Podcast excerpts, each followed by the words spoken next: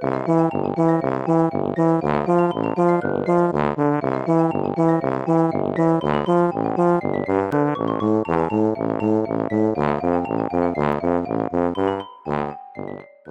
家好，我是帅帅。大家好，我是 GoGo。欢迎收听你的宅友已上线。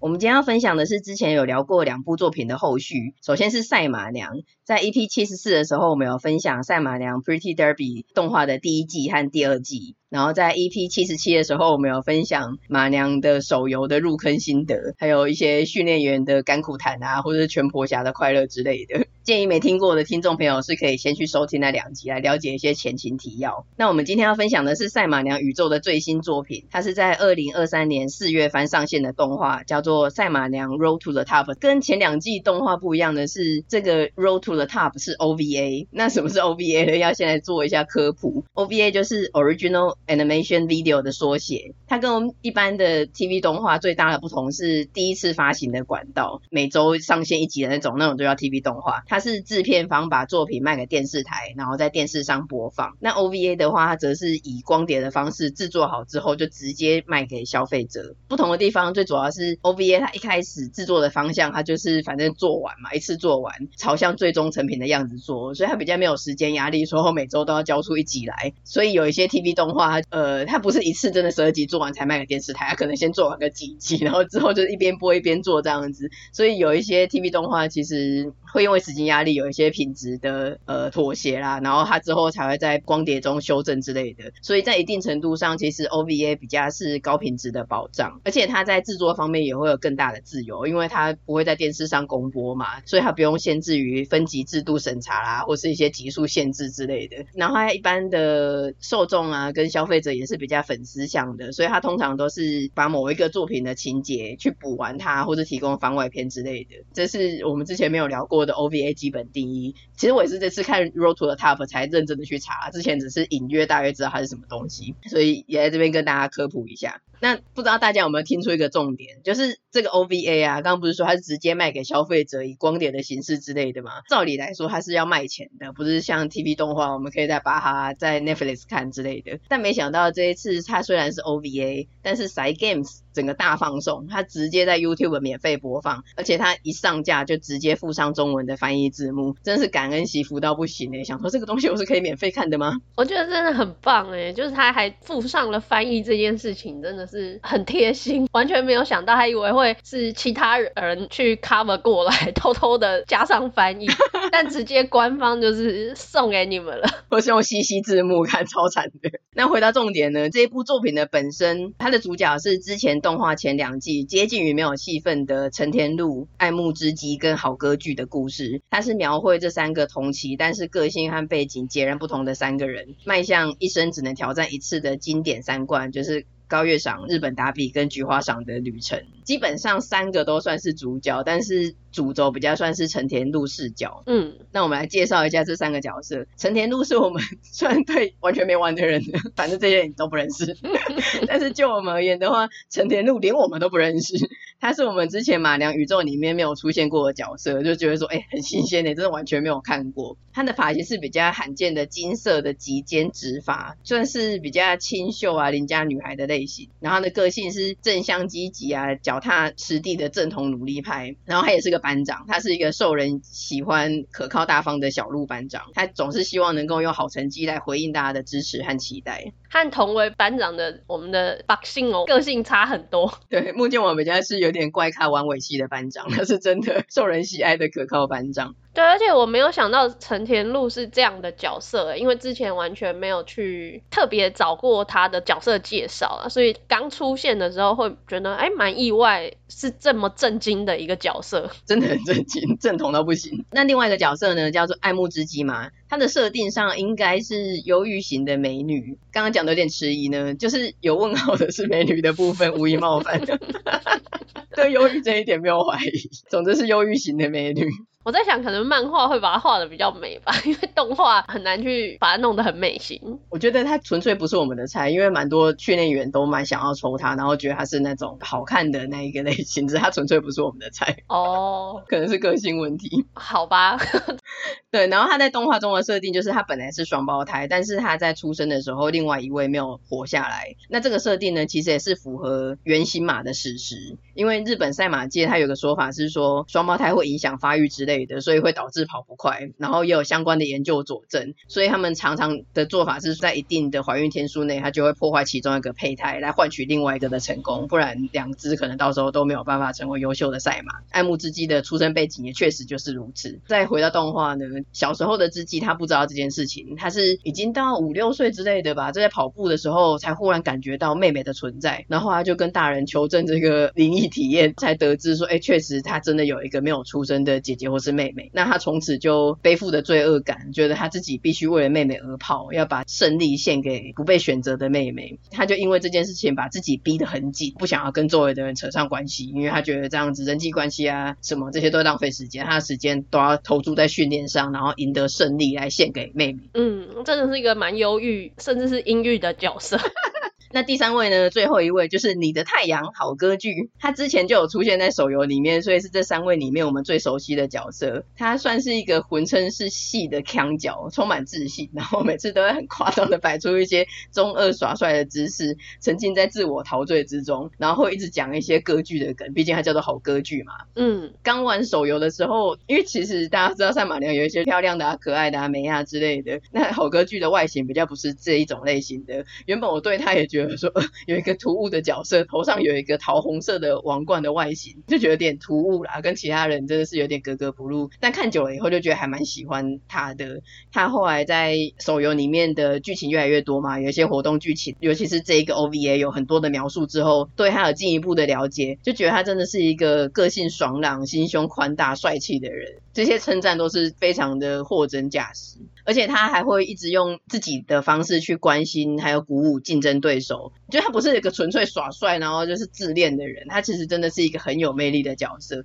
那他自己比赛输啦，或者是去找自己被热脸贴冷屁股啊，或者是名将怒涛。等一下讲到另外一个角色，都会一直各种出包啊什么的。他都是很洒脱的去对待这一切。真的，而且就我个人而言，这部 OVA 的主角完全就是好歌剧，是我的太阳。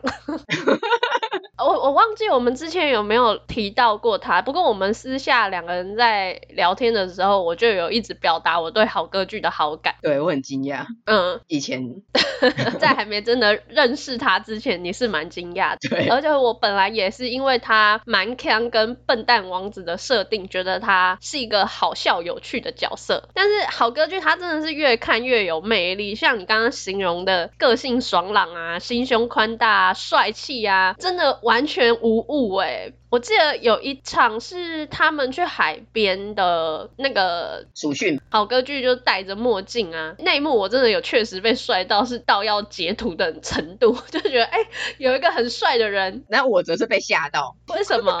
因为他那个就超像国中生毕业旅行戴墨镜啊，那明明就很糗。他是好歌剧哎，你竟然被他帅到，我觉得超好笑。你对他的那个滤镜真的开有够重。哎、欸，可是他穿的很爽朗啊，在海边穿着这样子，戴着一个墨镜，又带着爽朗的微笑，就是一个校园王子，很棒啊。然后另外他还有个加成，就是刚刚你有提到的名将怒涛，名将怒涛跟好歌剧这一对的组合啊，完全就是霸王和他的笨蛋美人。我也很喜欢这一个组合的加成，就连后来手游它有一个活动故事，就是在主打好歌剧跟乌拉拉推出的新春抢诗歌那一篇的时候啊，怒涛也陪在好歌剧旁边，就那个夫唱妇随的画面实在是太。美好了，越看越喜欢这一对。题外话是，手游里面好歌剧新春过年服装真心很帅。当时还在存钻坐牢的我，我真的差点没忍住，很想抽。虽然我最后有忍住存住了钻石，但是错失了新春好歌剧。直到现在这个 moment，我这遗憾也都还没有放下，因为真的太好看了。这个我就必须说，真的很好看，我也是被震惊。那个蓝色的，而且它其实它身形是。很好看，他是偏瘦小的，他骨架是窄的，可是他他穿衣服很好看。嗯，对吧？就是衣架子的那种感觉。对，我也是很想要抽到这个角色，训练员就是很可怜。对啊，而且因为他不是要角，就不是那种强势的竞马的角色，所以可能不是那么多人抽。偶尔会看到有一些好友名单，或是在别人的社团里面看到有人放好歌剧这个新春版的时候，我都会很感动，就觉得很羡慕，很想要。那这部 OVA 它只有短短的四集啊，除了训练学员日常，还有穿插角色的心路历程以外，它的主轴还是刚才一开始提到的经典三冠的竞赛。看的时候，每集都非常的赞叹它画面的表现力，像他们跑步，尤其是比赛时候的速度感，然后很卖力，可是不会到变形扭曲的脸，还有他们比赛输了以后不甘心的痛哭啊，或是那种很微妙的表情。不知道是因为它是 OVA，还是因为它本身基于某些原因，它经费这一部就是比较充足的关系。我觉得它整体的动画制作水准啊，比它二零一八的第一季，还有二零二一的第二季，感觉精致很多诶、很多画面真的都是美如画，在看的时候就一直想要截图。剧情也是在这四集内非常的浓缩，很有感染力。尤其是我们的成田露露哥，他虽然他的个性是那种正统努力派的，可是其实他也是个人呐、所以他私底下也是会沮丧，也是会自我怀疑啊，然后尤其是很害怕辜负众人的期待。可是他真的是从来没有想过说要放弃、要逃所以看了以后，你就会真的很真心的为这个从来以前不认识的角色真心的应援，你觉得他真的是一个好孩子。嗯。而且就是刚刚讲的，他是一个做人成功的小鹿班长，他人缘超好，看着观众席他的同学们、朋友们为他加油的样子，也是真心的感动诶。那另外的话呢，就是他比赛的时候哭的的表情，也是画的非常的细致，还有那些情感的堆叠，看这个 OVA 的观众都是深深的被感动，而且觉得这段哭戏的表现真的太神，简直是可以载入史册的等级。我没有看的不知道懂不懂，就是很多动漫画也是会有角色哭，可是他哭的。真的那个层次的描写跟作画真的是不一样等级的诶，甚至有一些人好像有被启发了一些奇怪的性癖，就想看他哭是吗？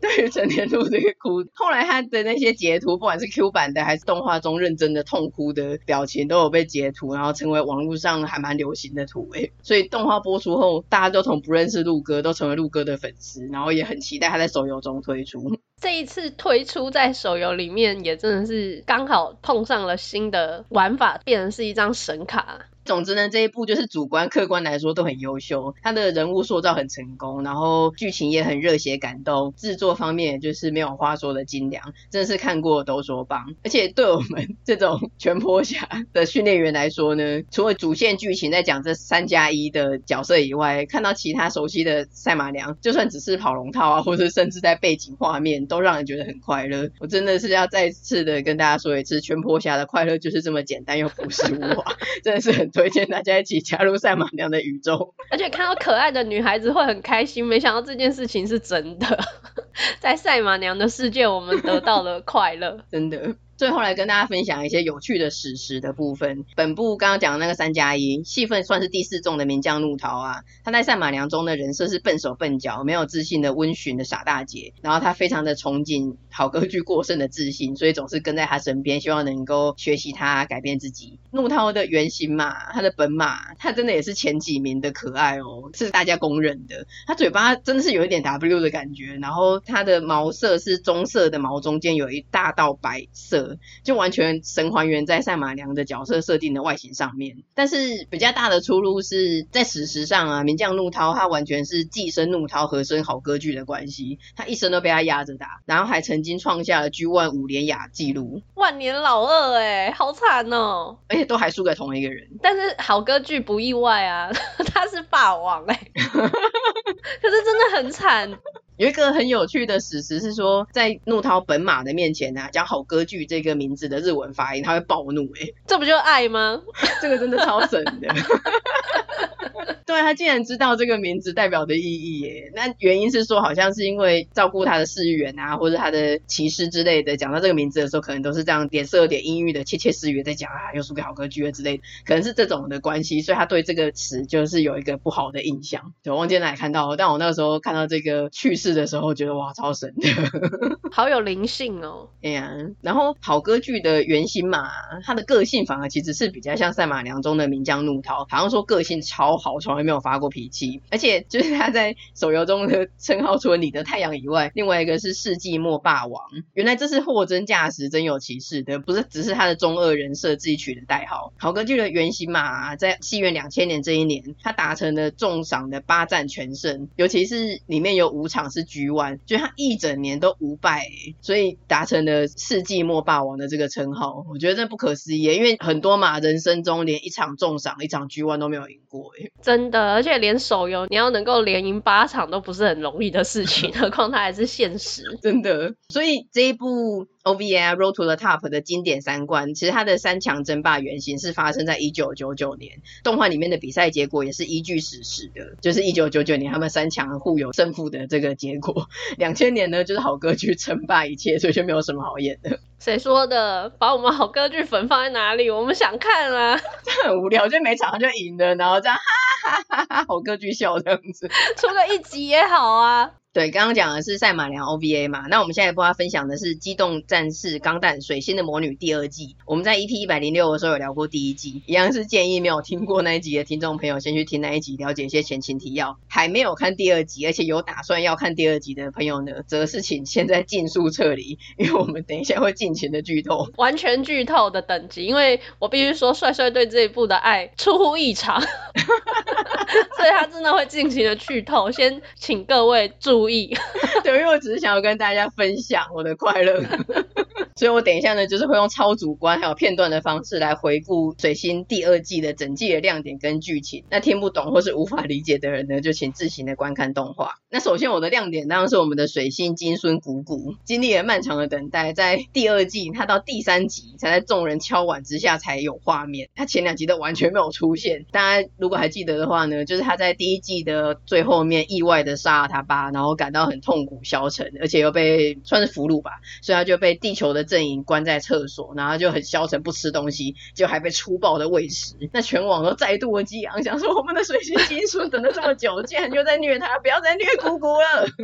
那一段真的，就算我不是金孙粉，看到金孙他从一个意气风发的大少爷，变成眼神无光、生无可恋的阶下囚吗？然后还被强制喂食的时候，嗯，是真的有觉得。那种落差感非常的重，觉得他真的很惨。对啊，可是呢，在后来的集数，鼓鼓因缘际会之下回到了学院，而且他一回来就很帅的阻止五号对狸猫动手，之后他还跟狸猫表白了心路历程，甚至就直接说了：“我可能就是喜欢你这一点吧。”还有我很感谢你，你对我而言很重要。鼓鼓突然变成一个很爽朗、很直接的大人了，就长大了这样子。嗯，那我们的这个狸猫呢，他一向都给人迟疑、没有主见的印象嘛，可是他在这个时候这么冲击的表白。之后，他竟然是直接给了好人卡，欸，他就说：“哎，谢谢，但是我已经有很珍惜的人了。”那这个时候呢，其实就很八点档的米米躲在旁边看到这一切，可是他的反应竟然是直接现身，然后就说：“狸猫，你跟鼓鼓决斗吧，并且获胜，当做我的生日礼物。”这一切都非常的跳通，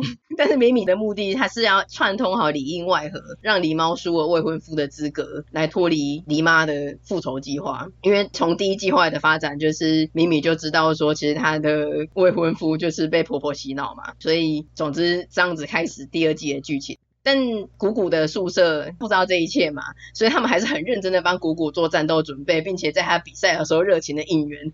这一话播出之后也是全网激昂，就是我们全村的希望飒爽回归。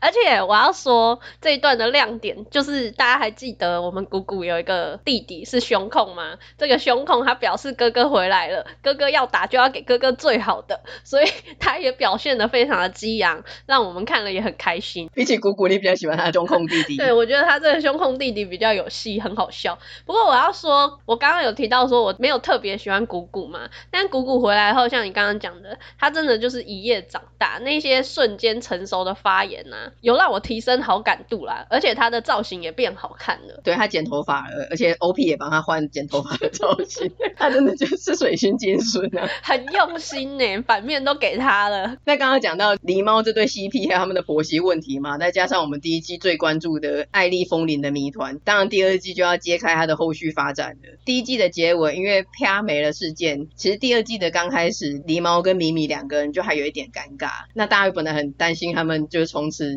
分手，分道扬镳了嘛。可是其实米米只是他们是有点隔阂啦，可是他没有到真的拆心，因为他有发现说，其实狸猫是真的被他妈洗脑了，还有被卷入他的复仇计划之中。虽然他的用意是要保护狸猫，可是他刚才讲的嘛，他就是自己去里应外合啊，谋划啊，让他输了决斗，然后还用一个情商零分的方式跟狸猫说：“我不需要你了。”就是希望他不要管接下来他们要做的大人的龌龊的政治的事情啊。可是就是真的情商为零啊。狸猫不知道这一切嘛，所以他就因为他的疏离而很失意。本来想要来跟风铃讨拍，就没想到连艾莉也现身，跟他说：“其实你只是个复制人。那我们现在计划也进行的差不多了，我们已经有极尽零号了，以后就不需要你了。”这个对话是狸猫在宇宙中乘着风铃嘛？结果风铃竟然讲完之后呢，就在宇宙中将狸猫弹射出驾驶舱。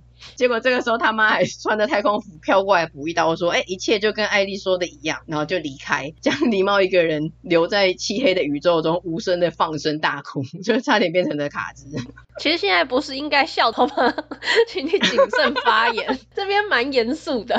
那时候真的是气氛很低迷，大家会觉得说狸猫真的太可怜了。没错，那这边要补充说一下，就是艾丽突然现身跟风铃之间的这个关系，因为我们之前就有讨论过，说风铃会不会是艾丽这一点啊，就在这边也很明确的得到了证实了。原来当初就是因为艾丽她真的年纪太小，而且经过这样子的宇宙大逃亡，差点就是活不下去了。狸妈她就活生生的把人打造成 MS，也就是钢弹，之后也就一直追求着所谓的数据风暴，致力打造一个让艾丽可以活下去的空间。那其实狸猫呢，它不是妈妈二婚再生的，它是艾丽的人造基因，所以简单粗暴的说，就是做出来为艾丽实验的一个存在。真相摊在眼前，再加上在意的家人和爱人都推开他，表示我们不需要你的时候，狸猫才会大崩溃。嗯，但是后来他们就去进行他们的大人的龌龊的计划嘛，然后后来狸妈就设计了秘密，骗他去地球和谈，但他就故意制造冲突，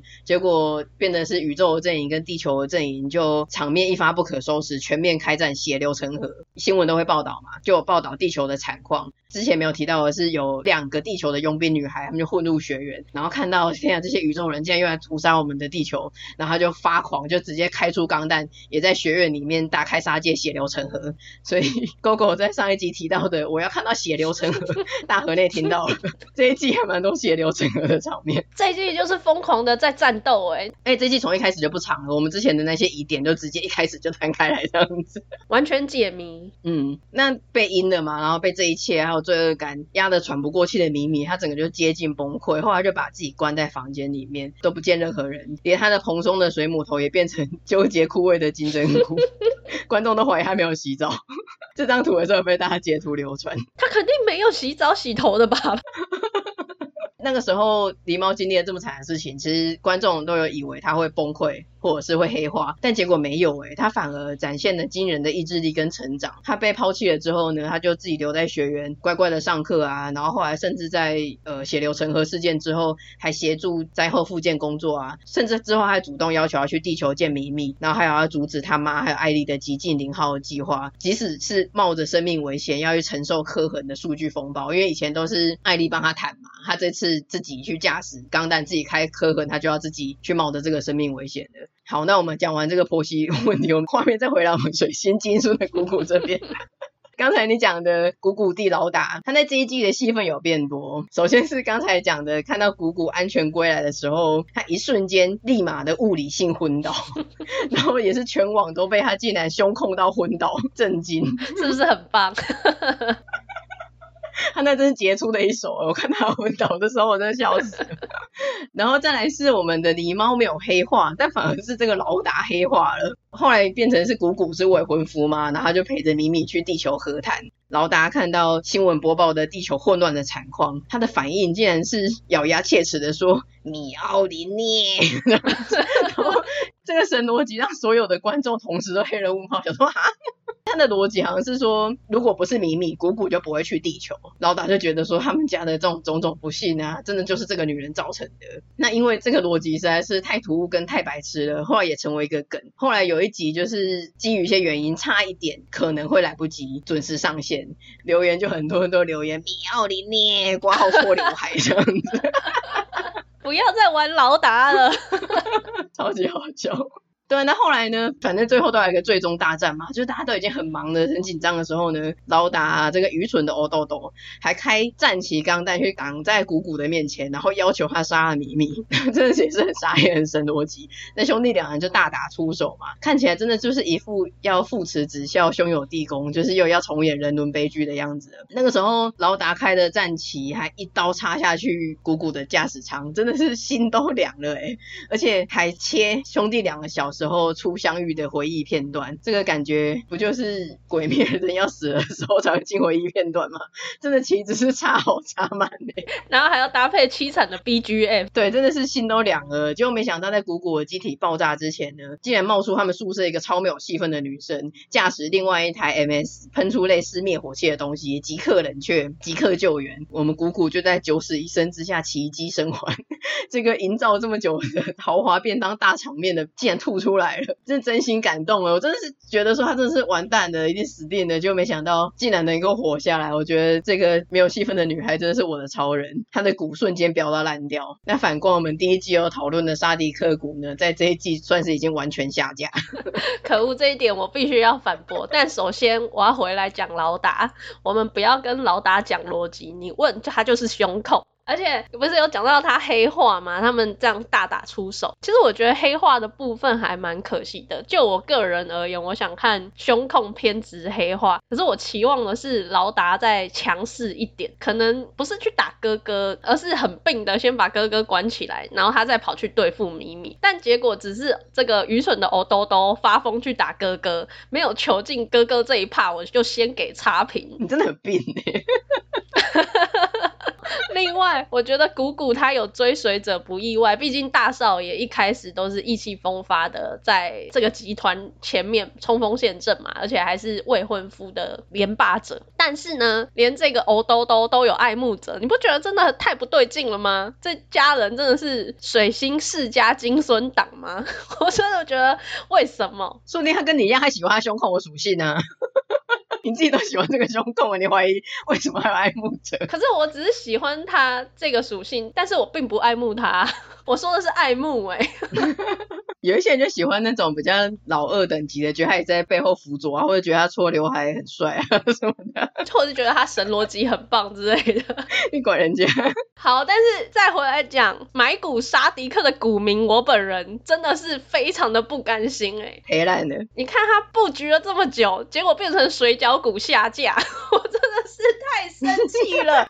他第二季激进是没什么戏份哎，你不觉得吗？就是他前面布局这么多。可是真的出现的画面就几个，然后他最后还全坦了。对，我觉得我们沙迪克如果真的有错，他也真的只是因为太爱咪咪了。爱情能有什么错？超偏颇发言。超护航，超偏颇发言，我就是要护航沙迪克。那我们先不管刚才的到底是谁有病的发言，总之我们来讲最后的结局。最后的结局就是议会想要用超大的卫星炮把他们全部轰掉，趁乱收割。本来艾丽风铃还在跟狸猫争执一些几近零号的事情，但是眼见大炮都要打来了，他就放下争执，先在前线挡了一发，导致风铃的机身接近全毁。这样子过后就有点姐妹和解了嘛。接下来剩余的风铃子机就跟狸猫驾驶的翼灵合体，刻痕超越等级八，机壳发出七彩的颜色，再配上他一直以来的那个磅礴的 BGM，我真的被帅到了。我从来都不是喜欢机器人的人，但我那个时候觉得说，天啊，真的帅死诶，真的是。好啦，我我掏钱买啊，这样子。买钢弹吗？你要组装吗？可以直接买成品吗？呃，那个时候你没有被帅到吗？真的被帅惨诶，就是就是有点像假面骑士合体的那个感觉，就哇超帅的。有，我有被帅到，我那时候有特别的。专心的在看这一段，因为我觉得那边简直是经费大爆发，是一个炫技的表现。对，然后后来合体之后的七彩一零，他就控制在场的四架 MS，释放出一个超巨大的数据风暴，然后后来所有在场的 MS 跟那个卫星炮都一起化为粒子灰飞烟灭，而且就在这个巨大的数据风暴之中，之前死掉的四号，还有地球佣兵的那两个女孩，甚至艾莉她爸都有出现哦。弹幕的解释是说，如果有开过科痕的人，他的身体数据就会被记录在数据风暴之中，基本上就跟艾莉可以活在风铃的体内原理是一样的。然后观众都说见怪不怪，钢弹传统在结局的时候就会有一些通灵还有宇宙鬼屋，他们只在意为什么有穿衣服，不是裸体聊天室。可是我的疑问是，那这样等于那些曾经有过磕痕的人，他们没有死啊？他们还是可以活在那个数据风暴之中吗？某种程度上是哎、欸，嗯。那大家都去磕痕一下不就好了？你就可以不死啦，啊，变成不死。对，但也是要就是像开了极净零号、开了数据风暴的时候才有，平常是没有啦。艾莉是特别的。好，那我们最终的大战结束后，下一幕三年后，还有人关弹幕确认这个三年后是不是弹幕乱打片，什么的切一下三年后。我懂，我懂，我懂这个心情。我也想说，怎么跳这么快？这些真的也很八点档，八点档不是都会这样子？这个水星真的是有够八点档，够好笑。那反正他最后一集的后半段就是交代一下各个角色的后续发展。嗯，除了刚才讲的沙迪克坦的扛下一切罪名以外，基本上算是全员安全下庄，Happy Ending。就连艾莉她都在当初的数据风暴的最后一刻，被完全超 buff、超 bug 的意林转移到了狸猫的定情物的小吊饰里面，而且后来她就是一直活在那个小吊饰里面，还变成厘米 CP 的。对嘴的大哭，超好笑。那最后的场景呢，就是带着婚戒的黎咪两人，还有艾丽小吊饰跟黎妈，在一个乡间的和平日常。接下来就拉远景，想起了第一季的主题曲那首《祝福》，那个切入点真的超神，看着当下真的是真心冲击跟感动，鸡皮疙瘩，想说 哦，没想到这一首歌会在这个时候又重新在这个时间插入。我没有被感动哎、欸，你不是人，你没有心。不是，因为我觉得这是一个只有沙迪克受伤的世界，为什么他们可以 在那边平和的度过？对，然后我们虽然都讲的一直在三笑啊，还有讲的很八点档，可是其实毕竟它是原创的，然后大家真的不知道怎么发展。前面因为大家什么血流成河啦，然后狸猫被这样子对待啦，谁又黑化啦什么的，就是大家就在想想说这个到底会怎么样。每集的片尾弹幕都是大河内，我劝你向善，因为每一集都有谁被虐，谁血流成河这样子，就没想到结局大河内竟然献上了祝福，因此全部的网络观众们，大家也对大河内献上了祝福。就连在第一季片尾的结尾发推特说，现在似乎不是谈祝福的那个原唱 YOASOBI 都在大结局之后很兴奋的发推特表示说是祝福。经历了壮烈的战斗后，水星魔女迎来结局，愿祝福之光照亮苏莱塔、米米还有所有人的未来。很荣幸参与这部作品，谢谢大家。人家选举，对，我觉得 YOASOBI 真的很投入在这部作品里面呢。而且他自己应该都很惊讶吧？他没有想到这个时候可能没有泄露给他，感觉他真的是很兴奋，没想到哦，竟然这样子，就整个是充满了快活祥和的气氛，我觉得真的很好笑。跟第一季差好多哦。对啊，就是虽然这样的收尾，有些人会觉得情节处理太过仓促啦，就很多设定的细节啊或者支线都没有解释。但是经历了一些失败的啊或者胃痛的钢弹作品，尤其是上一部，就是这一部水星魔女的前几年那个大 boss 的，只要结局或是角色没有大 boss，其实大部分的人都是给过的。那我也是有一点是第一次嘛，真心的觉得说，就算有一些瑕疵啊或者不合理的地方，so what，大团圆结局。真的是蛮好的，平安就是福啊。嗯，是，而且艾丽也没有消失，就是换了一个形态存在。嗯，但我可以就是很低，因为很可惜我们沙迪克没有未来了，直到最后还记得沙迪克的只有我。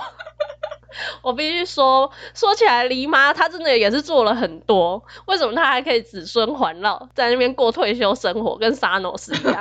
这世界根本就是只有沙迪克受伤的世界啊！哎、欸，他们最后那个田园风光的场景，真的超像沙诺斯的那个来去乡下住一晚。所以我，你刚刚说我真的很坏，没有心，不是我没有心，我是我真的没有办法接受，为什么他妈还可以这样？我不能理解。对，沙迪克其实不用帮他妈谈的，但是他可能真的太爱咪咪了，他就帮他婆婆谈了。所以我说沙迪克能有什么错？但没关系，我的意见毕竟还是少数，不是那么多人跟我一样买沙迪克股。少数到不行，你要组织就会。我只是还是要为少数发声。那另外的话，就是我们今天分享的这两部作品，因为。他可能因为都是原创作品，没有人知道剧情会怎么发展，而且人气又超级高，所以他每集真的是一上线新集数就会出现大量的贴文，完全避无可避。想要不被暴雷的继续上网的话，真的只能马上立马点开来看完诶。这真的是我人生第一次这么密切的看跟播，都在上架的当天马上看完。虽然是现在才录，但是我当下是当天就看完。而且虽然我本来算是被迫的，可是我也真的是体会到看跟播还有及时看网。录回响的乐趣，尤其是水星的魔女，就你觉得为什么会从这一部得到这么多乐趣跟很喜欢？它真的是要搭配弹幕，还有网络上的海量的插画跟迷音一起看，基本上就是一个很适合乐子 看的东西，就是跟着一起胡闹起哄，然后被他的一些槽点所逗得乐不可支之类的。你纯粹认真的去看作品本身，真的会少了很多乐趣，这是我真心的推荐。好，那我们今天这集就差不多到这边啦。如果你喜欢我们的内容，欢迎点击节目资讯的链接，小额支持你的宅友，或者将我们节目分享推荐给亲友。我们也有 Facebook 跟 IG，欢迎追踪订阅我们哦。那也请在 Apple Podcast 给我们五星的评价。那就下次见啦，拜拜。下次见，拜拜。